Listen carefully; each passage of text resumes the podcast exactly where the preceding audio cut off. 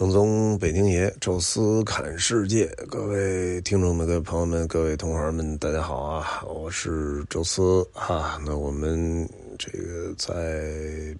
美洲转了一大圈之后啊，这一期呢，闲聊世界杯，跟大家聊聊非洲的一个国家，就是喀麦隆。那喀麦隆呢？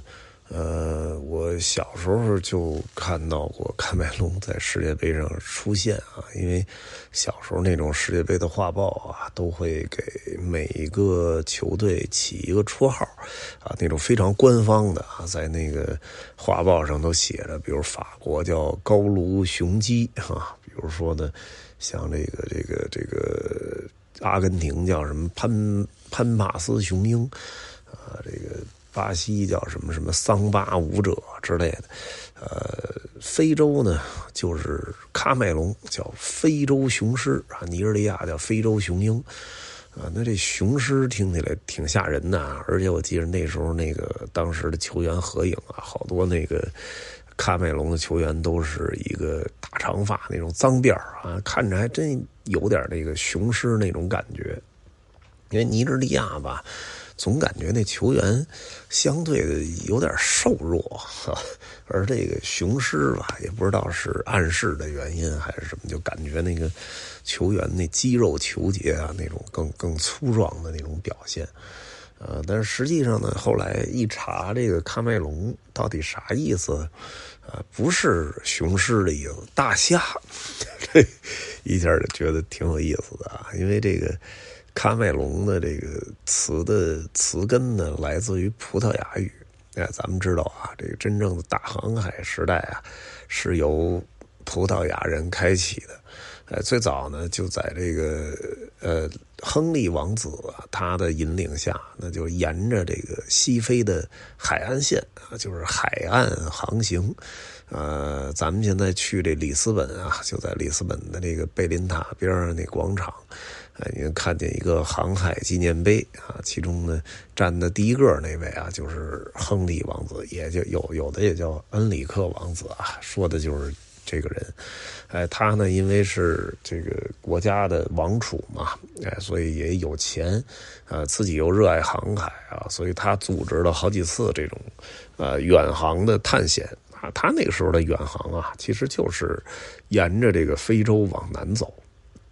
因为最早啊，他们这个欧洲人的那个认识里边，这非洲基本就到绿角，也就是差不多，呃，现在这个呃西撒哈拉那附近啊，就算是结束了，就到了世界尽头了。哎，但是他呢不信邪啊，继续呢往南走，哎，沿着这个西非啊，就走到了现在的这个西非的这个呃拐弯这个位置啊，就是。什么科特迪瓦呀、塞内加尔啊、尼日利亚呀、什么喀麦隆，哎，就走到这儿了啊。那这个恩里克王子基本上就就到到此为止了啊。那后来的航海家沿着他的这个足迹一直向向前啊，大加马呢，呃，翻过了非洲的这个好望角啊，发现了新航线。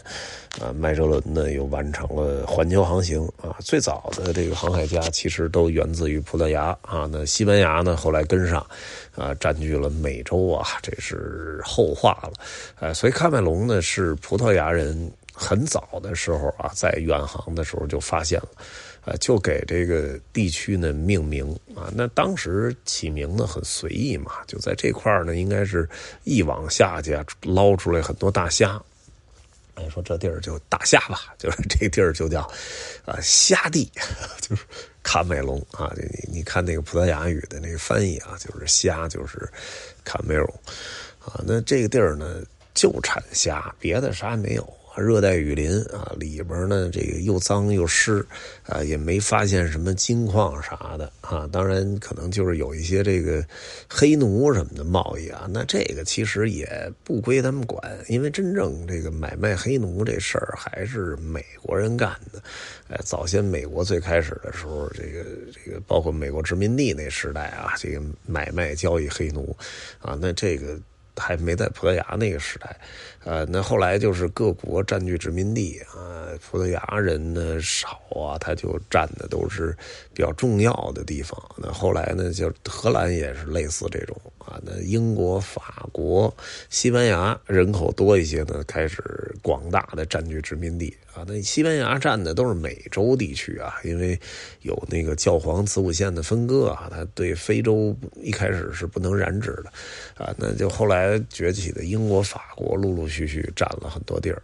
啊。法国呢是占了很多西非的地区，哎，所以现在咱看这个非洲的这个西非的很多地儿，塞内加尔啊、科特迪瓦说的都是法语啊。那像这英国呢，占的是南非。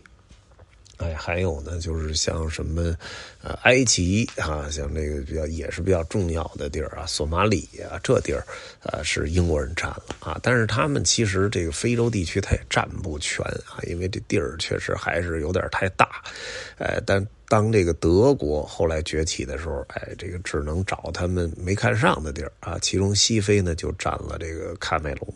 哎，所以喀麦隆真正作为殖民地被经营起来啊，是德国人做的。哎，咱都知道这德国人呢，因为占殖民地啊，占的比较少。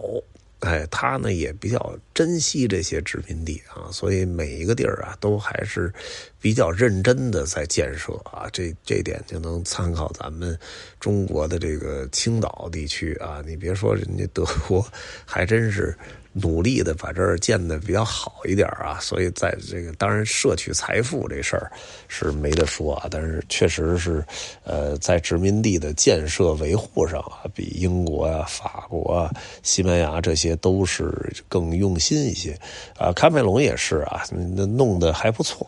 啊。等德国战败之后呢，哎，英国、法国一看这地儿还是靠谱啊，就给拿下来了啊。两边还进行了很长时间的战争。直到后来吧，这二战结束之后，整个的非洲国家陆陆续续的独立，啊，喀麦隆呢也跟着一起啊就独立了啊。那呃现在呢是一个独立的一个小国家啊，但是这小国家其实也谈不上多富裕啊。呃，整个境内就是弄一些种植啊，什么 coco 啊，什么咖啡呀之类的。呃，喀麦隆啊，这个也有旅游。哈，咱们就是去的少，因为西非地区嘛，在我们的这个传统认知当中啊，就认为还是比较乱啊，也确实是这样。啊，就经常有当地那种什么部族武装啊，呃，打仗啊，什么布基纳法索呀，什么呃马里呀、多哥、贝宁啊，反正经常能听到那附近有一些呃部族战争什么的啊。所以对于我们来讲吧，就是对西非那个地区的旅游好像没有那么大的吸引力，而且那块确实也没有什么。特别值得让我们去看，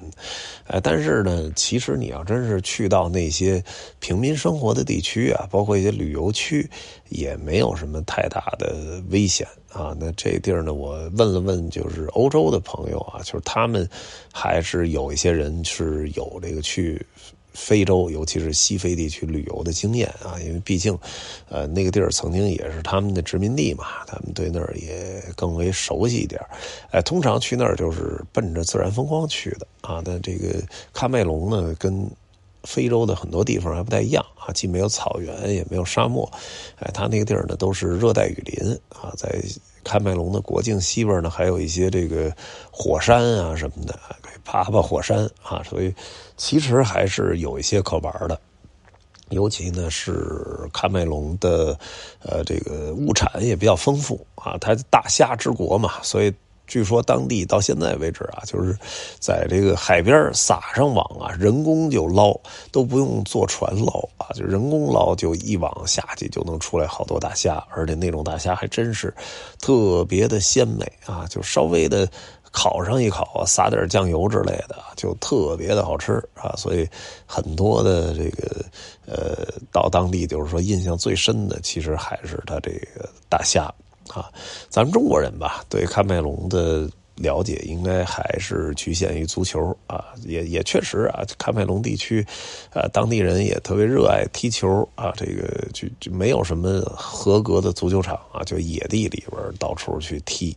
呃，但是也是依然会去踢啊，呃，喀麦隆也是整个非洲吧参加呃世界杯呃最多的一个国家吧，应该就是喀麦隆跟尼日利亚这两个国家是呃参加的比较多的，而且。